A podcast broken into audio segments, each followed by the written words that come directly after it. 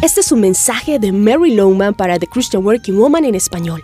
Y durante esta semana te he animado a salir del bote.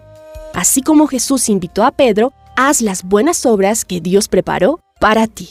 ¿Será posible que estés atascado en tu bote y estés perdiendo el gozo de caminar sobre el agua con Jesús? ¿Por algún temor, pereza o porque no quieres moverte del bote?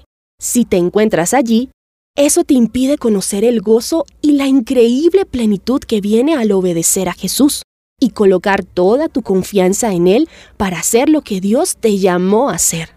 Como leemos en Efesios 2.10, somos llamados por Jesús para hacer ciertas buenas obras, porque somos hechuras de Dios, creados en Cristo Jesús para buenas obras, las cuales Dios dispuso de antemano a fin de que las pongamos en práctica. Esta es la misión que Dios ha establecido para tu vida. Solo cuando cumples esas buenas obras es que vives en la plenitud de quien eres en Jesús. Quizás no has salido del bote porque no le has pedido a Dios que te muestre qué obras tiene Él para ti. Este es un buen lugar para comenzar. Pedir guía. Si eres sincero, Dios colocará en ti el deseo de hacer una buena obra. Quizás no has salido del bote porque no has creado el tiempo para hacer esas buenas obras. ¿Será posible que tu vida esté repleta de lo que tú quieres lograr y no has acomodado tiempo para cumplir con el horario de Dios?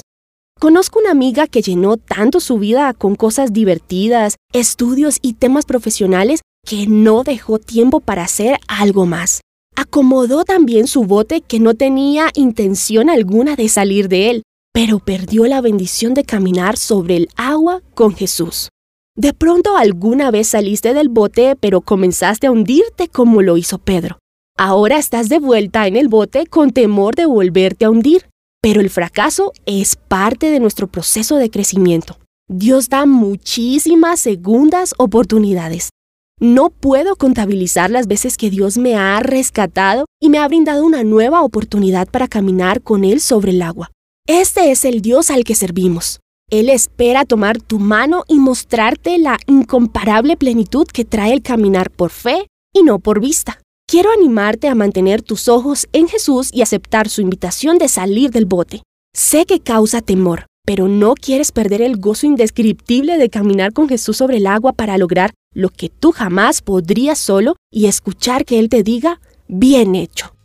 Encontrarás copias de este devocional en la página web de christianworkingwoman.org y en español por su presencia radio.com, SoundCloud, Spotify, Amazon Music y YouTube.